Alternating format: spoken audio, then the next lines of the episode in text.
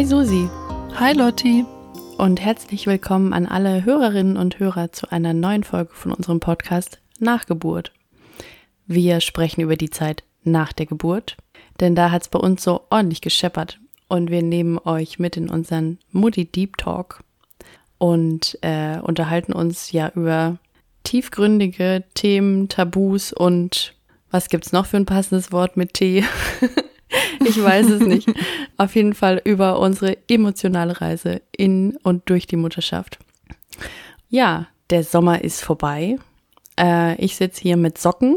Wir nehmen ja immer ein bisschen vorher auf.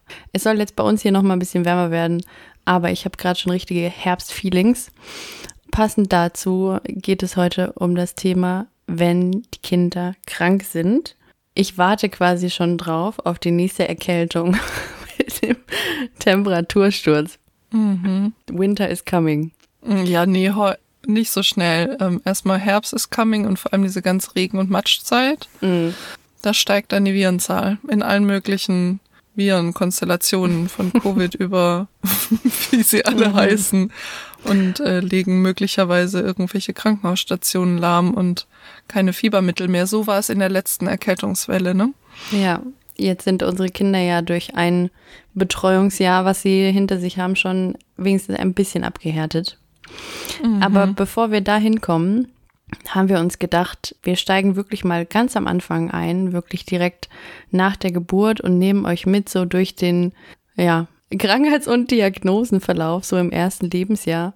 Also was haben wir so miterlebt? Was hat es mit uns gemacht? Und ja, wie hat es uns verändert und was können wir euch da vielleicht auf den Weg mitgeben?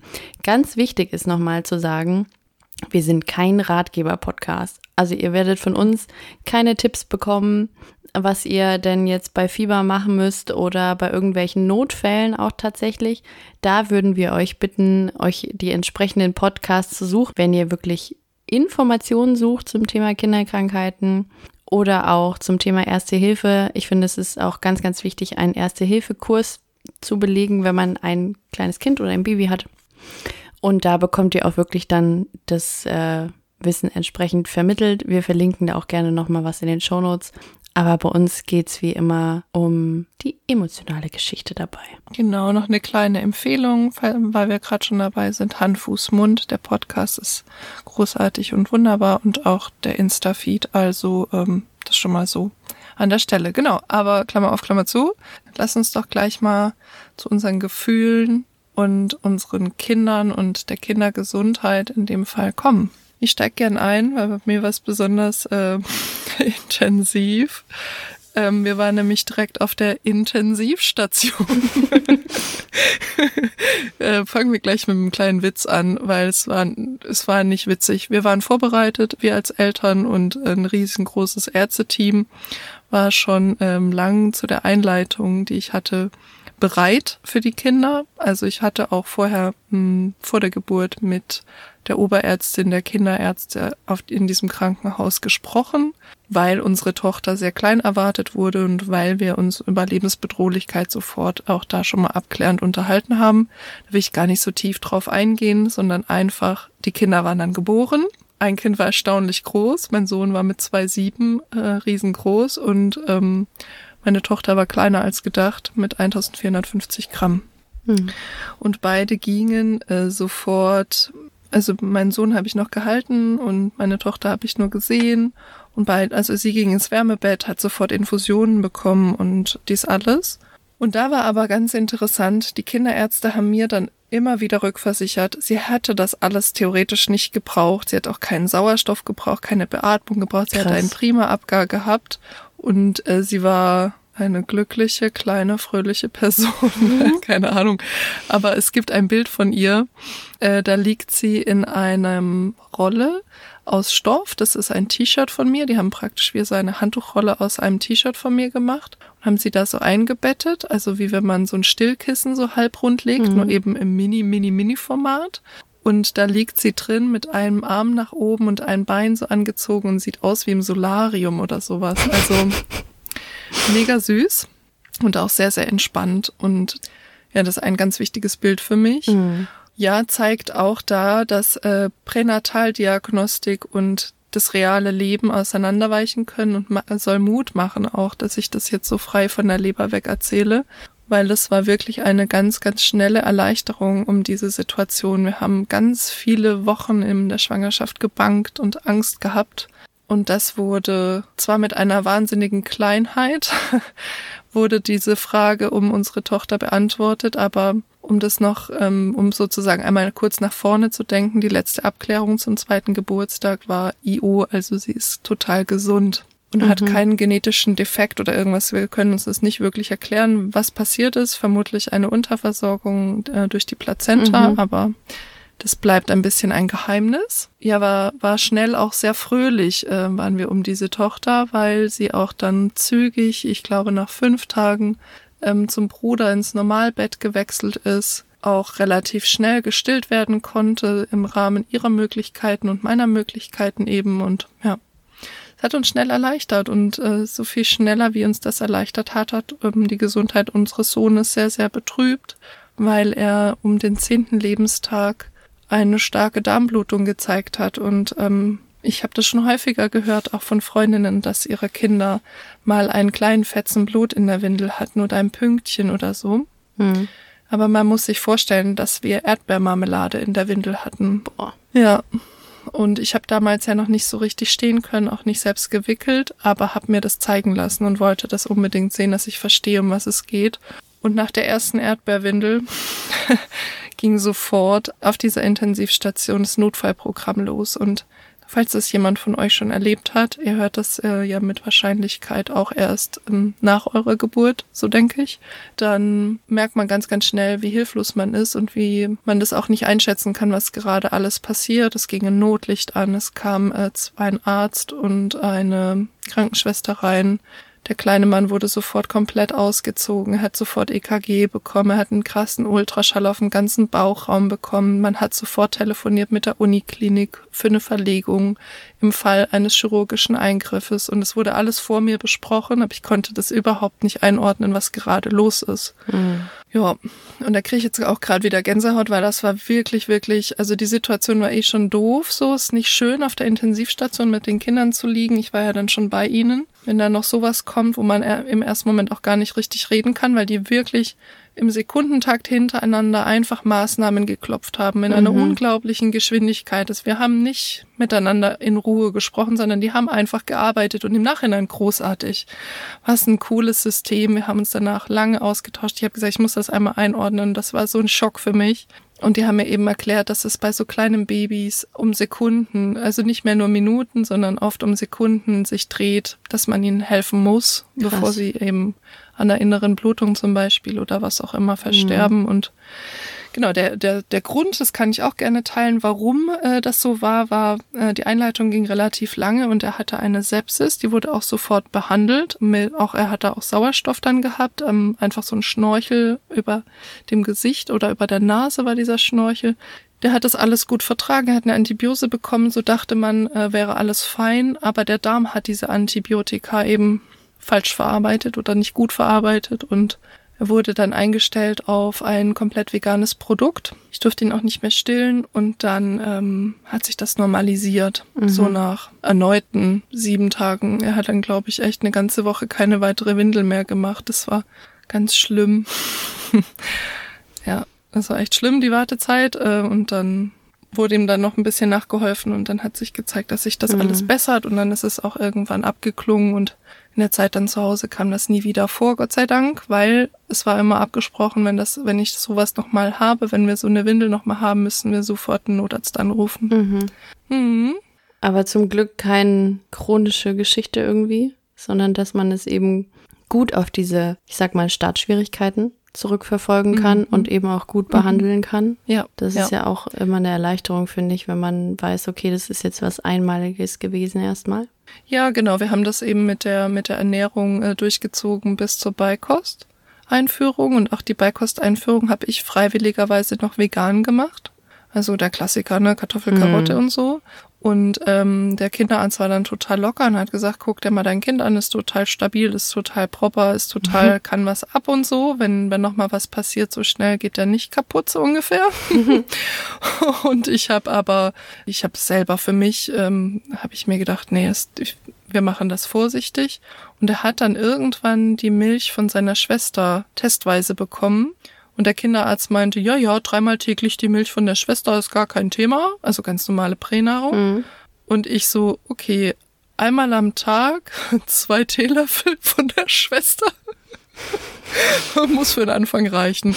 Weil man muss sich das so vorstellen, in dieser ganzen äh, Baby-Baby-Zeit durfte ich nicht mal Schnuller wechseln zwischen den Kindern. Ach krass. Also Mhm. Es hieß immer, nur wenn es schon Spuren sind äh, von Laktose oder was auch immer mhm. ihn tatsächlich getriggert hat, das wäre schon zu viel und das könnte dramatisch sein. Und ja, die ersten, ich weiß nicht, fünf, sechs Monate, äh, wie wir da halt zu Hause waren, das war schon manchmal aufregend, aufreibend und noch mal einmal mehr. Und dann haben wir auch wirklich die Fläschchen und die Aufsätze, die, die, wie sagt man da, die Trinkaufsätze halt, die haben wir getrennt mhm. und auch per Farbe sortiert. Also blau war immer für unseren Sohn und gelb immer für die Tochter und es durfte nicht verwechselt werden. Ich bin mir ziemlich sicher, dass nach einer gewissen Zeit, vor allem wie ich dann alleine mit den Kindern war, das irgendwann schon auch verwechselt wurde. Aber für diese allererste Zeit war das eben, mhm. haben wir ganz dolle drauf geachtet.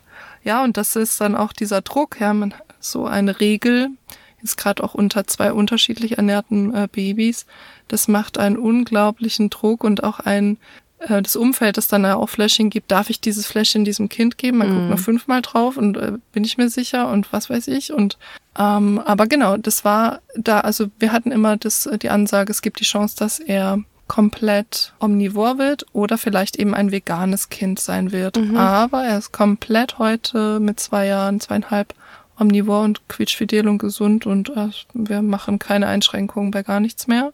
Cool. Ja, das ist natürlich ein Entwicklungsprozess, aber ja, ja, also auch falls euch das betrifft, es gibt Mittel und Wege, es gibt Lösungen und natürlich gibt es auch den Zufall und das, und, und das Individuum, Mensch und Baby. Aber es kann funktionieren, dass die, äh, dass die Kleinen sich komplett erholen von dieser, dieser Startschwierigkeit, wie du gesagt hast. Ja, ja voll gut. Es macht halt Hoffnung. Wie war denn das bei dir in der ersten Zeit? Hatte dein Sohn Erkrankungen in den ersten drei Monaten? Ich sag mal so, nichts Außergewöhnliches. Aber was ist schon außergewöhnlich? Mhm. Mein Mann und ich haben durch die Geburt und auch durch die erste Zeit mit unserem Sohn immer so gescherzt, es ist alles eine Frage der Statistik, weil bei uns viele Dinge zusammenkamen, wo wir uns dann immer gefragt haben, das kann doch gar nicht sein, dass der das jetzt auch noch hat. Also angefangen eben bei den Komplikationen bei meiner, bei meiner Geburt. Also in, in meinem Fall bei der Geburt meines Sohnes.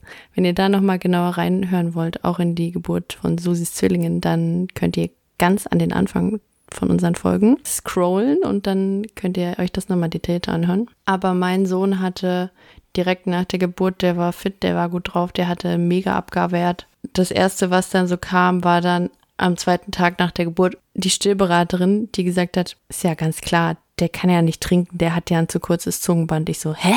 Natürlich trinkt der.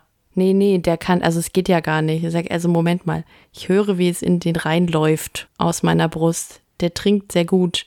Der hat, der ist mit vier Kilo geboren worden, der hat nicht mal 200 Gramm abgenommen im Krankenhaus. Und dann war ich völlig verunsichert, weil die uns einreden wollte, der hat ein zu kurzes Zungenband. Er hat auch ein leicht verkürztes Zungenbändchen, aber nicht so, dass es ihn einschränken würde eben. Das war allein schon war so für mich total überfordernd, weil dann wirst du da mit Informationen überhäuft und jede Person hat uns irgendwie was anderes gesagt und wir waren sowieso völlig überfordert mit dieser Situation, mit der traumatischen Geburt und irgendwie und jetzt haben wir da dieses Kind und jetzt musst du da irgendwie eine Entscheidung treffen. Lässt du da jetzt ein Körperteil durch, also jetzt übertrieben gesagt, ne? Lässt du da jetzt irgendwas durchtrennen oder nicht? Und mhm ich konnte auch ja kaum laufen, irgendwie völlig aufgelöst, hoch emotional. Und wir haben uns dann dagegen entschieden, das zu machen. Aber es war wirklich so wie so eine 50-50-Chance einfach. Es ist halt gut gegangen. Und das, er hat jetzt eine, eine prima Zunge. Und das nächste war dann, er hatte äh, sehr lange eine leichte Gelbsucht. Am Anfang ist es ja so, gerade bei gestillten Babys, da muss sich die Leber erst eingrooven. Mhm. Die produziert dann so einen Stoff, der sich in der Haut ablagert, wodurch die Kinder so ein bisschen gelb wirken können. Und es ja. ist in den meisten Fällen äh, geht es wieder von alleine weg. Mein Sohn hatte das richtig, richtig lange. Also ich glaube zwei oder drei Monate lang. Und wir haben irgendwann schon gar nicht mehr gedacht, dass es überhaupt normal sein kann, weil Hebamme, Kinderarzt, alle, alle haben gesagt, ah ja, das ist einfach so ein bisschen verlängert. Und wenn wir draußen mit ihm unterwegs waren, haben die Leute gesagt, Mensch, der hat so einen guten Teint. gesagt, nee, der ist einfach nur gelb. Und das dritte, was dann noch war, er hat ähm, seit seiner Geburt, wie beschreibe ich das, die Ringzehen. Also die Zehen mhm. neben den kleinen Zehen. mhm. Tut man keinen Ring dran, aber analog zu der Benennung von den Fingern. Man sagt im Englischen Curly Toes also die sind so ein bisschen gekrümmt und so gekrümmt, dass sie unter den anderen Zehen liegen. Und das mhm. ähm, hätte dann irgendwann Probleme gemacht ähm, beim Laufen, wenn die halt unten drunter bleiben und dann nicht hochkommen. Und da gab es aber auch dann ganz einfache Maßnahmen, was wir gemacht haben. Ähm, wir haben hier, wo wir wohnen, eine tolle Kinderorthopädin gefunden, die uns gezeigt hat, wie wir seine Zehen tapen können. Das heißt, man äh, klebt sie mit Tape quasi so nebeneinander, dass sie halbwegs gerade sind und durch die Belastung irgendwann, wenn die Kinder stehen und dann laufen, das Wachstum reguliert sich das dann von alleine, dass man die dahin biegt, wieder die Zehen, wo man sie haben möchte. Und genau damit sind wir jetzt auch fast fertig. Ein bisschen brauchen wir jetzt noch, aber dann ist das auch durch. Aber das waren so die Sachen, die uns quasi direkt am Anfang beschäftigt haben, wo wir auch gesagt haben, wie krass, dass es alles so aufeinander kommt. Wir haben da mal mhm. die Wahrscheinlichkeiten, mit denen diese Dinge auftreten, miteinander multipliziert und haben festgestellt, wir haben ein sehr einzigartiges Kind. Überraschung. also so eine absurd niedrige Wahrscheinlichkeit dann daraus gekommen. Ja. Und so war so unser Start. Aber bis jetzt haben wir zum Glück auch nichts Chronisches irgendwie feststellen können. Oh, doch, tatsächlich die erste Allergie. Ah. Das ist, da können wir jetzt schon mal ein bisschen weiter springen, quasi in die Erkältungssaison. Wobei das war, glaube ich, gar nicht Erkältungssaison, das war Hochsommer, als mein Sohn seine erste Mittelohrentzündung hatte. Wir sind äh, Stammgäste in der Kindernotaufnahme und der Bereitschaftspraxis, einfach weil mein Sohn dann gerne was hat, wenn der Kinderarzt nicht aufhat. Er merkt den Kinderarzt auch gerne, aber irgendwie sucht es sich jemand diese Zeiträume aus. Es war äh, ein sehr kompetenter Arzt da, der gesagt hat, okay, Mittelohrentzündung, dies, das, wir kommen leider nicht ums Antibiotikum drumrum. Ich verschreibe Ihnen Penicillin. Dann habe ich gesagt, ja, also meine komplette Familie ist allergisch gegen Penicillin. Sollten wir da nicht was anderes nehmen? Sagt, ach, das ist total unwahrscheinlich, dass das weiter vererbt wird. Wahrscheinlichkeitsgame. So, mm alles klar. Also, es war Sonntag, Notfallapotheke, das Zeug ah. holen, ins Kind rein. So, eine halbe Stunde später denke ich mir, scheiße, der kriegt einen Hautausschlag. Das ist Aha. das erste Anzeichen für eine allergische Reaktion auf ein Antibiotikum.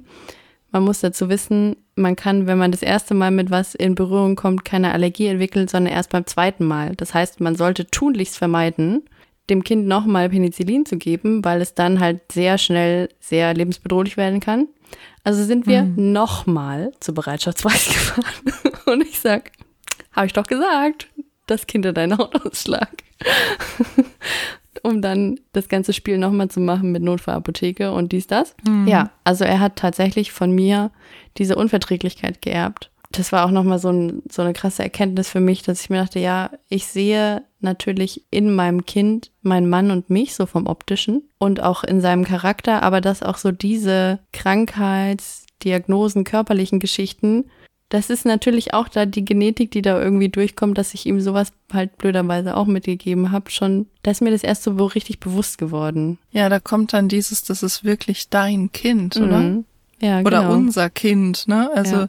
Ähm, auch die, dass man sich zutrauen darf, die Vorerfahrung, die man mit sich selbst hat, wie jetzt du mit deiner Penicillinallergie, die ernst zu nehmen. Hm. Man ist ja mit so Baby äh, in der Babyzeit möglicherweise auch beim wir beide jetzt bei unserem erst bei unseren ersten Kindern, aber vielleicht ist man auch ähm, das immer mal wieder, wenn man das zweite, dritte oder so wie vielte Kind auch immer kriegt.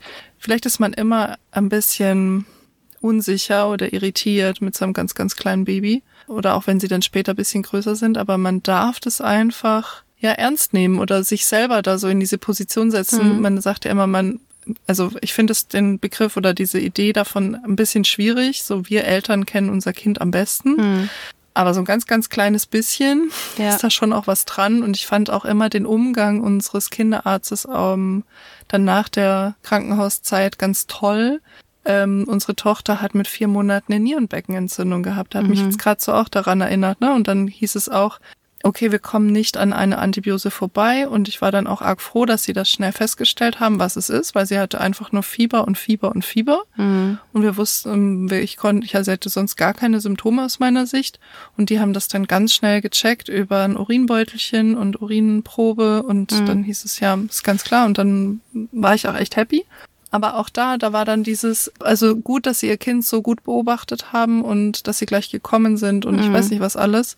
Oder auch bei späteren Sachen war das immer so, ja, trauen Sie das Ihrem Kind zu oder mhm. was weiß ich, wir haben, wir haben uns relativ ähm, zügig für Helmtherapie entschieden und umgesetzt wurde die dann mit fünf Monaten. Ich erkläre gleich, worum es dabei geht, aber da wurde ich auch von mehreren Seiten, von der Kinderphysio und vom Kinderarzt gefragt, ob wir uns das als Familie zutrauen, das durchzuziehen. Mhm. Äh, was heißt dann da schon durchziehen? Ich habe da ein bisschen geschluckt und gesagt, was, was durchziehen? Ja, den Helm trägt man 23 Stunden am Tag, der wird einmal mit Alkohol abgereinigt, du musst dann eine Stunde lüften und dann wird er wieder angezogen. Das bleibt so, das ist Tag und Nacht. Und dann dachte ich, naja gut, und dann habe ich auch die Kinderphysiotherapeutin gefragt, hey, kennst du dich damit aus? Mhm. Hast du das schon öfter gehabt? Wehren sich die Kinder? Schreien die dann? Oder was ist da los?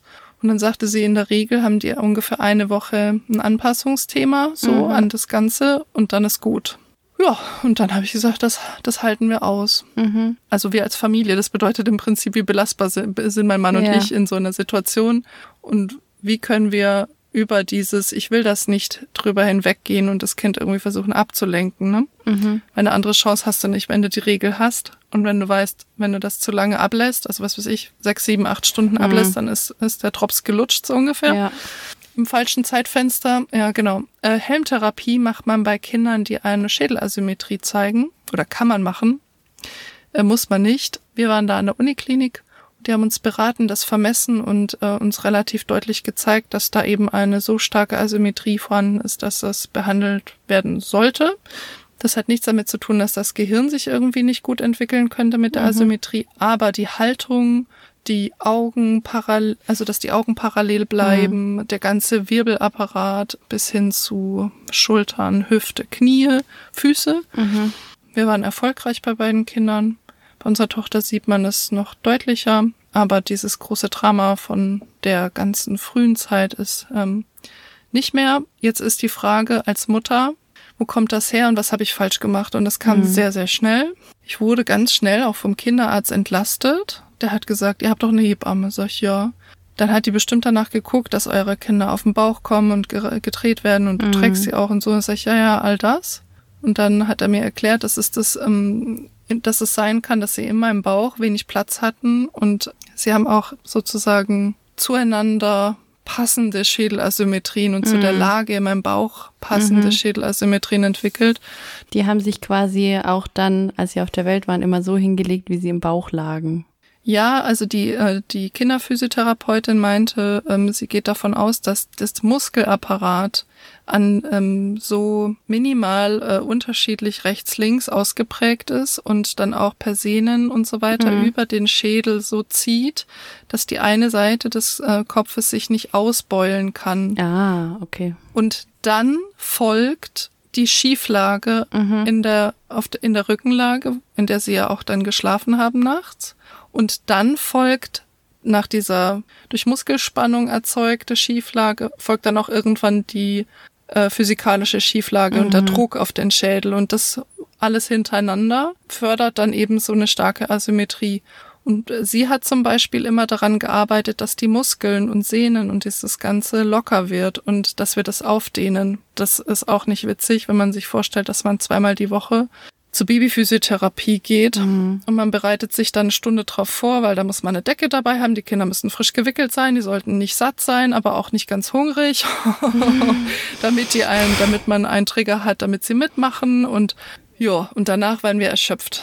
Mhm. Richtig, richtig erschöpft. Und ich habe mich irgendwann gefragt, wie lange ich das noch machen soll und wie lange ich das noch aushalte. Und immer ich alleine und selten mein Mann ist mit, der mitgekommen ist und man dann auch immer ein Baby unterhält oder beruhigt und das andere wird gerade behandelt, aber mhm. eigentlich ist man bei der Behandlung auch einbezogen. Es war echt richtig kacke. Mhm.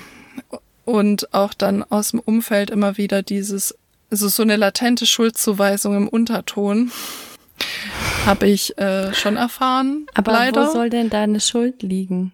Ja, ja, aber ähm, also selbst wenn ich das alles so, wie ich es gerade erklärt habe, fachlich, sachlich rübergebracht habe, ja, nach dem Motto, du hast sie nicht richtig gepflegt, du hast sie nicht richtig gelegt, du beschäftigst dich nicht genug mit deinen Kindern, äh, du musst sie öfter auf den Bauch drehen, was auch immer, ne? Diese ganz viel Geratter. Ja.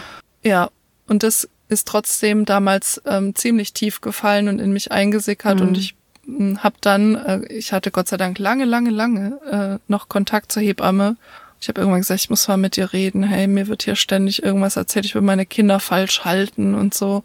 Und ich soll den Helm abmachen, wenn die Schwiegermutter kommt und weil die mag das nicht. Und dann sagt Ach sie, so. Äh, du. Ja, ja, das war echt so. Kannst, kannst, können wir das nicht mal abmachen jetzt hier für eine halbe Gott. Stunde? Ich so, nein, können wir nicht. Äh, war aber auch echt nicht witzig, weil ich habe mich sofort, also ich habe das zwar nach außen hin stark verteidigt, aber ich habe mich sofort richtig mies gefühlt. Mhm, ne? Ja, klar. Und das innerhalb der Familie oder innerhalb des engsten Kreises. Und da muss man sich vorstellen, dann geht man ja auch irgendwann nochmal raus, spazieren oder einkaufen mit seinen Kindern. Und ich habe das irgendwann ja vergessen gehabt, dass die Helmchen tragen. Mhm. Und wir waren auch schnell in der Situation, dass ich, wir haben sie nach vorne hinweg geschoben, also nicht dieses zur Mutter gedrehte Situation, sondern nach vorne neugierige Kinder, wie auch immer, alter, alter Kinderwagen, whatever, ist egal. Kann man anders machen, haben wir aber so gemacht, waren auch happy damit, aber ich habe sie ja dann auch nicht gesehen, in Anführungszeichen. Mhm. Ich habe mich immer viel mit ihnen unterhalten, aber ich habe halt die Gesichter und die Blicke anderer Leute irgendwann wahrgenommen und mich gefragt, was die mich so angucken, als wäre ich ein Auto als wäre ich komplett ein Auto. Dann dachte ich mir, ja, das sind Zwillinge, so dramatisch ist es nicht. Bis ich gepeilt habe, dass die denken, dass die Kinder schwerst erkrankt sind und es wirklich jetzt richtig krassen Bach runtergeht. Und dann habe ich irgendwann verstanden, warum die Frau aus der Nachbarschaft immer mal wieder fragt, ob's die, ob die Kinder gesund sind und ob es ihnen gut geht. und dann, und dann äh, ne? Und damit muss man sich dann auch noch beschäftigen, obendrauf. Und also alle, die es durchmachen, die so eine Litanei an in Interventionen oder wie sagt man da, Hilfsangeboten, medizinischem Kram um sich haben in der Babyzeit, das ist echt, echt, echt eine Nummer. Ja. Nicht nur in dem, dass man es durchzieht und sein Kind irgendwie, äh, ich weiß noch, sozusagen fast schon manipuliert, damit es den, äh, damit es den Antibiotikasaft trinkt. Das sind schon auch so Situationen, wo ich mich manchmal drin gesehen habe, wo ich mich nicht gefreut habe, dass wir das gerade tun müssen. Aber ja, es lohnt sich durchzuhalten. Ja, dann äh, werfen einen so die alltäglichen, sag ich mal, Krankheiten vielleicht auch nicht mehr ganz so aus der Bahn. Wir haben jetzt so mit den Hardcore-Sachen angefangen. Mhm. Das, was einen ja dann so meistens irgendwie beschäftigt, sind eben, wie gesagt, so die Erkältungen und wie überlebe ich den Tag, wenn mein Kind alle 20 Minuten aufgewacht hat, weil seine Nase zu ist und ich deswegen eigentlich gar nicht geschlafen habe solche Fragestellungen. Hm. Benutze ich einen Nasensauger, obwohl das Kind schreit, wenn es den schon sieht? ja. ja. Und ich hatte ein drei Monate altes Baby mit Erkältung, also ich weiß, wovon ich spreche. Das, ist, das war echt mhm. hart. Aber das sind dann ja auch irgendwann so andere Sachen. Wenn die Kinder mobiler werden, gibt es ja sehr viele Gefahrenquellen und so. Dann tun sie sich halt auch irgendwann selber weh. Also es ist nicht irgendeine Infektion, ja, irgendeine chronische Krankheit oder Therapie oder was auch immer, sondern halt wirklich vom mhm. Kind selber verursacht. Mhm. Das ist für mich nochmal so eine, so eine eigene Kategorie. Ich weiß, dass du da auch mitreden kannst. Bei uns war mhm. so das erste, wir holen unseren Sohn damals noch von der Tagesmutter ab. Er hat eine fette Schramme auf der Stirn. Und sie hat sich mega entschuldigt und hat gesagt, der ist halt einfach rausgerannt und hat vergessen, dass da eine Treppenstufe ist. Mhm. Bis hin zu, wo wir dann auch wieder drei Stunden lang nachts in der in der Kindernotaufnahme saßen, weil er ausgerutscht ist bei einer Schwelle, wo er schon 500 Mal drüber gelaufen ist und dann nicht mehr auftreten konnte. Und dann kannst du ja so ein kleines Kind nicht fragen, meinst du, du hast dir jetzt gerade den Fuß gebrochen? Wie genau fühlt sich der Schmerz denn an? Es sagt einfach nur, aua, Mama Arm. Ja, mhm. 17 Kilo Mama Arm. Mhm. Let's go. Wie geht's denn dir damit? Ich äh, sehe mich nach Hause kommen und mein Sohn sitzt auf dem Fußboden in der Küche, total happy und blutet aufs heftigste aus dem Kinn oh Gott. auf ein, auf ein Mulltuch, das ihm als Dreieckstuch umgebunden ist. Mein Mann steht mit einer ruhigen Selbstverständlichkeit in der Küche und macht Essen. Und ich sag, was ist mit ihm? Hm. Ja, der, der hat eine Platzwunde am Kinn hat er sich heute bei der Tagesmutter zugezogen. Ich habe ihn auch früher abgeholt, aber ich wollte dich jetzt auch nicht verrückt machen. Wir müssen jetzt da mal ins Krankenhaus fahren. Ich habe nachgelesen, so Platzwunden kann man bis zu zwölf Stunden lang noch nähen. der hatte und dann der hatte eine Ruhe und ich bin mir hat's direkt den Puls hochgeschossen. Nicht so wie Krankenhaus heute noch. Und dann habe ich gesagt, äh, kann, kannst du mir nicht sagen, ich wäre früher von der Arbeit nach Hause gekommen. Und dann ging dieses los und dann sage ich, okay, ich beruhige mich. Und dann sagt er, guck ihn doch mal an, er hat keine Schmerzen. Und er war wirklich happy, er hatte wirklich keine Schmerzen. Man konnte das auch anfassen und alles. Er hat dann gesagt, ja, sie haben es jetzt ein paar Mal gereinigt, sie haben versucht, ein Pflaster drüber zu kleben, aber ja. ständig äh, reißt, fummelt er sich das auch ab. Es stört ja. ihn halt, es ist direkt und ähm, also unter der Unterlippe ist ja alles noch ganz klein, ne? So ein grobes Pflaster da drüber zu ballern, ist ja auch schwierig. Naja, und dann Und dann sind wir ins Krankenhaus. Ähm, wir haben uns dann aufgeteilt. Mein Mann mit unserer Tochter ging einkaufen, hat die Kreditkarte vergessen und hat dann den ganzen Einkauf auf dem Band liegen lassen müssen, mehr oder weniger. Weil er mich ja dann auch irgendwann wieder abholen musste. Also das war die eine Sache von dem ganzen Unfall. Die andere war, ich musste, was man halt so machen muss, wenn so ein Unfall passiert ist, für die Berufsgenossenschaften Fummel ausfüllen und hatte meine Covid-Maske vergessen, bin dann ins Krankenhaus geeilt und äh, stehe dann da und sag, oh, ich habe gar keine Maske dabei. Und das war so ein tolles Krankenhaus. Die haben dann Masken ausgeteilt und haben gesagt, easy, hier haben sie eine und rein mit ihnen. Ja, das war ganz nett. Und auch da war alles fein, wirklich. Wir waren ziemlich entspannt. Wir haben halt äh, Sendung mit der Mausclips geguckt und so.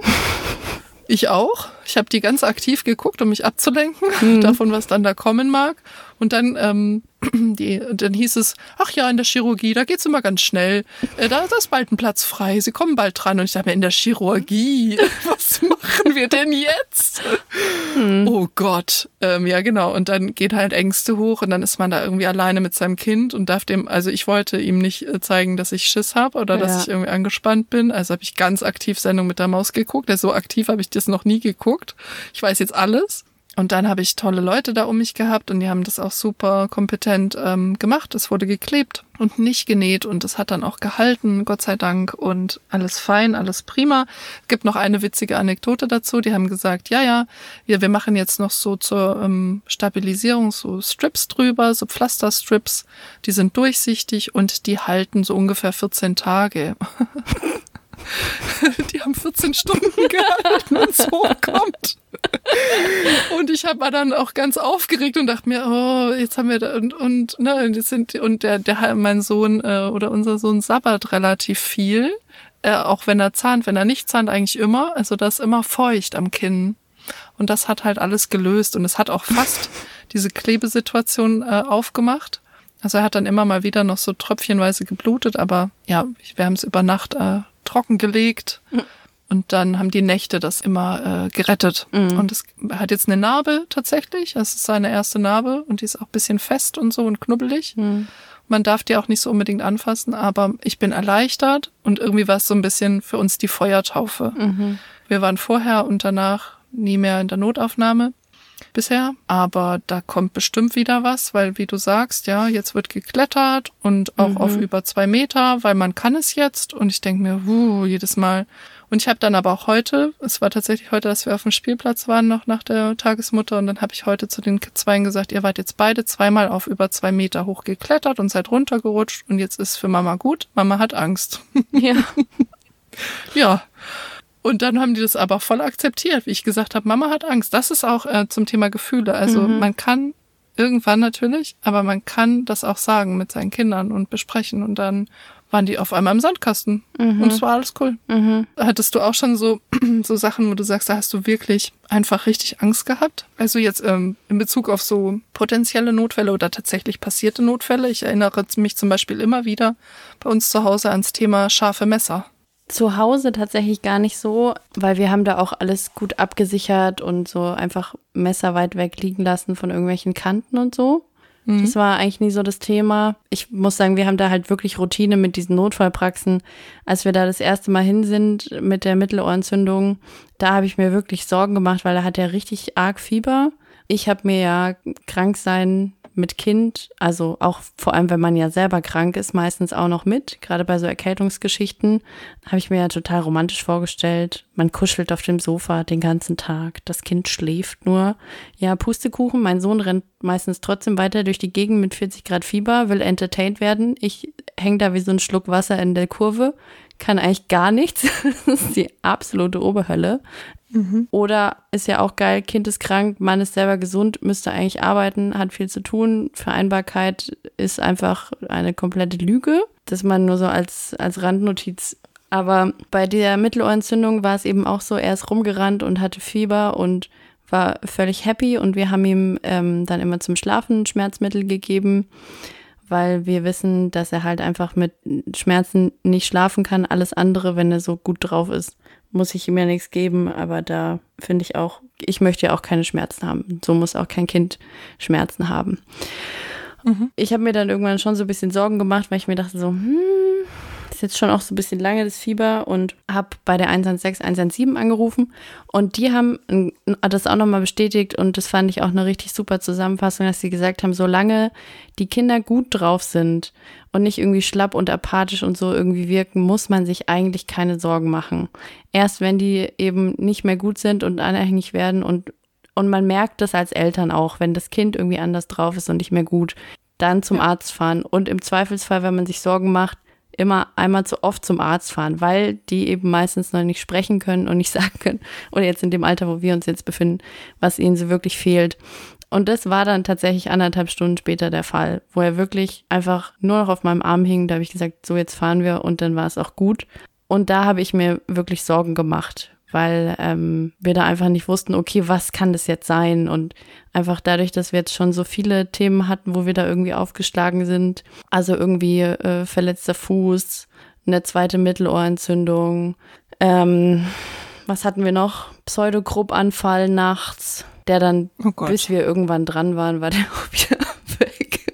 Eine Entzündung des Penis, auch ganz tolle Geschichte, wo ich mir als Frau auch noch nie Gedanken drüber machen musste, und wo, mhm. wo ich dann irgendwie nachts um neun da mit meinem Sohn saß äh, und ihm einen Becher hingehalten habe, wo er dann reinpinkeln musste. Erklärt es meinem anderthalbjährigen, dass er da jetzt mal kurz sitzen bleiben muss. Ja, aber zum Glück alles eben Sachen, die gut und einfach behandelbar waren. Und wo ich einfach durch diese Routine, ich kenne jetzt die Orte, ich weiß, wie lange wir dahin brauchen es wurde uns immer gut und schnell geholfen. Das hat mir ganz viel die Angst genommen. Also tatsächlich, dass Dinge passiert sind, hat mir die Angst genommen und hat mir auch Vertrauen gegeben in mich als Mutter quasi, dass ich dann auch adäquat reagieren kann. Ja, ich habe auch gerade überlegt, aber ähm, ich, ich weiß noch, wie wir in uns äh, gegangen sind und ähm, jetzt bei diesem bei dieser Platzwunde am Kinn sind wir auch in das Krankenhaus gefahren, das ich auch schon selbst gut kenne.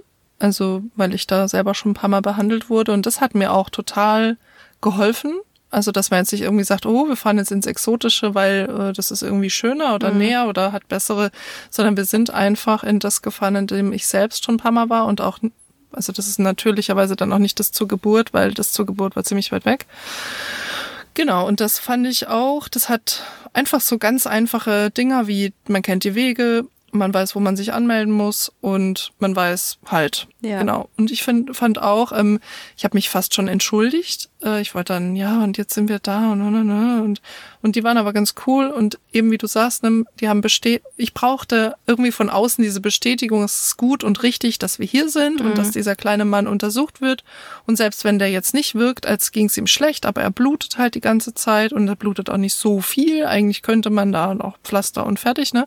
Aber die waren ganz cool und haben gesagt, nee, nee, das ist genau so richtig. Es ist ja auch ein Berufsunfall der Tagesmutter. Ja. Da kann man einfach, falls dann noch mehr dahinter steckt als nur die Platzwunde, zum Beispiel ein Schädelhirntrauma oder dieses. Mhm. Äh, da hat der Arzt eben auch das, die eine oder andere Frage gestellt, aus welcher Höhe ist das Kind gefallen und so. Und er halt aus dem Stand, also aus seiner eigenen Höhe hat er sich hat er das geschafft, sich die Platzwunde zuzuziehen. Und das hat mir dann auch aber nochmal das Signal gegeben, ähm, es muss nicht sein, dass Kinder irgendwo hochklettern und mhm. sich dadurch wehtun. Die können sich immer wehtun. Ja. Sogar wenn sie ruhig im Bett liegen, gefühlt, ne? Mhm. Ruhig im Bett liegen, gefühlt noch eine kurze Anekdote zu ganz kleinen Babyzwillingen, die miteinander schlafen. Die haben ja irgendwann längere Fingernägel. Und die haben ja. sich bei mir immer die Gesichtchen aufgekratzt gegenseitig. Oh nein. Ja, nicht schlimm, nur bisschen. So kleine Male. So, ich bin deine Schwester, ich bin dein Bruder, Dinger. äh, da wurde ich aber auch manchmal darauf angesprochen und ob ich den Kindern nicht Handschuhe anziehen würde und so. Und ich habe dann gesagt, nee, äh, brauchen sie eigentlich nicht. Und das ist eben das, das Leben äh, mit Geschwister von, von Tag eins an und so. Ja, das sind auch noch so kleine Dinger gewesen, die man halt manchmal mit Bepanthen oder so eingecremt hat. Nee, Routine hilft, finde ich auch. Und wenn man kein, also ich würde jetzt auch nicht sagen, hey, wenn ihr jetzt noch gar keine Routine habt, dann setzt euch mal ins Auto und fahrt mal los und schaut mal, wo ihr dahin müsst. aber, aber vielleicht nicht ins Auto setzen und schauen, sondern vielleicht einfach mal das in der Theorie durchgehen. Also ja. wo ist mein nächstgelegenes Krankenhaus oder ähm, 116, 117 kannte ich auch nicht. Die hast du mir mal gesagt. Genau. Die hatte ich auch schon mal angerufen. Für mich selbst, nicht für meine Kinder, aber für mich selbst fand ich auch richtig, richtig gut. Mhm. Bei mir ging es einmal nachts nicht gut. Ich war mit den Kindern alleine. Und ähm, auch da, ne, das darf man ruhig auch kurz anschauen, das Thema, ja. wie hilflos man dann plötzlich wird, wenn man weiß, man hat Kinder oder ein Kind, hat gerade den Eindruck, man kann sich gerade gar nicht mehr selber helfen. Mhm. Ähm, und da kurz einzuordnen, wo stehe ich gerade und brauche jetzt einen Notarzt und was mache ich mit meinen Kindern, wenn ich jetzt vom Notarzt mitgenommen werde. Ja. Auch eine heiße Frage. Mhm. Ich hätte in dem Fall gesagt, die müssen mit. Es gibt keine andere Möglichkeit und ja. hätte wahrscheinlich aus dem Krankenhaus raus meine Schwiegermutter anrufen müssen oder sowas. Aber sich da einfach in Ruhe, im gesunden Zustand einmal kurz mit zu beschäftigen, ist ungefähr so wichtig wie vor der Geburt zu definieren, was im Notfall passiert. Genau. Und ein Testament zu machen, meiner Meinung nach. Ja. ja. Und lieber einmal zu viel nachfragen oder sich eben gut informieren. Meiner Erfahrung nach, die sagen einem auch, wenn man da fehl am Platz ist, also sowieso die 116, 117 kann einen da schon mal vorbereiten. Teilweise können die auch Ärzte nach Hause schicken. Aber gerade bei uns, die Kinderkliniken, die sind auch einfach so krass unterbesetzt, dass ich das mhm. da auch schon mitgekriegt habe, wenn ich da irgendwie stundenlang gewartet habe, dass die auch Eltern knallhart ins Gesicht gesagt haben, Unserer Meinung nach hat das Kind nichts Bedrohliches. Gehen Sie schlafen. Sie können sich auch fünf Stunden hier hinsetzen und warten, bis Sie drankommen. Aber Sie können auch einfach schlafen gehen und es dann am nächsten Tag dem Kinderarzt zeigen. Das sagen die einem dann schon auch. Ja, ist ja auch richtig. Also kann einem vielleicht dann manchmal nicht die Angst nehmen, wenn man die mhm. betroffenen Eltern ist, äh, die da mit dem Kind sitzen und sich mega die Sorgen machen. Ja, aber das ist leider das System. Mhm. Wir hoffen, dass ihr diese Folge nicht aus dem Anlass gehört habt, weil ihr krank mit eurem Kind zu Hause sitzt und jetzt gerade irgendwie ähm, schnupft und hustet und, und euch schlecht geht und ihr einfach eine Ansprache gebraucht habt, sondern wir hoffen, dass ihr total fit mit einem guten Vitamin D-Spiegel in, diese, in diesen Herbst reinsteuert und äh, glücklich und gesund seid. Schön, dass ihr bis hierhin zugehört habt. Uns gibt's ja auch auf Instagram und wir freuen uns immer, da äh, über Austausch. Wenn ihr uns folgt, da gibt's auch den ein oder anderen Extra-Beitrag jedes Mal zu jeder Folge und auch Empfehlungen von anderen Podcasts oder auch anderen Influencern. Und ähm, ja, wir sind Nachgeburt-Podcast. Wenn ihr uns eine E-Mail schreiben wollt, dann gerne an nachgeburt.podcast.gmail.com und Lotti.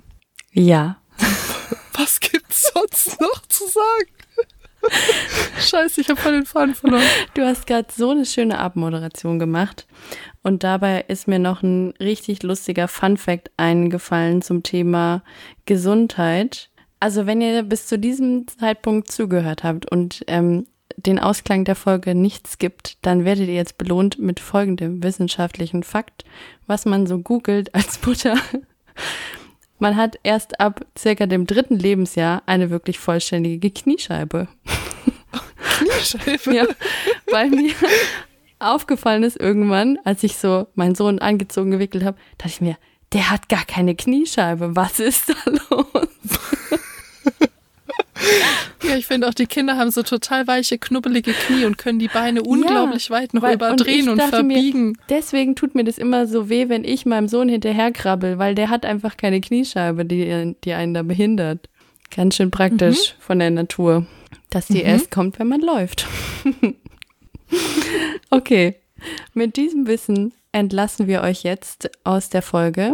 Wir freuen uns, wenn ihr auch beim nächsten Mal wieder einschaltet. Und wir hoffen, ihr bleibt gesund und eure Kinder auch. Und ja, bis zum nächsten Mal. Wäre sehr schön mit dir, Susi. Danke mit dir auch. Bis dann. Ciao. Bis dann. Ciao.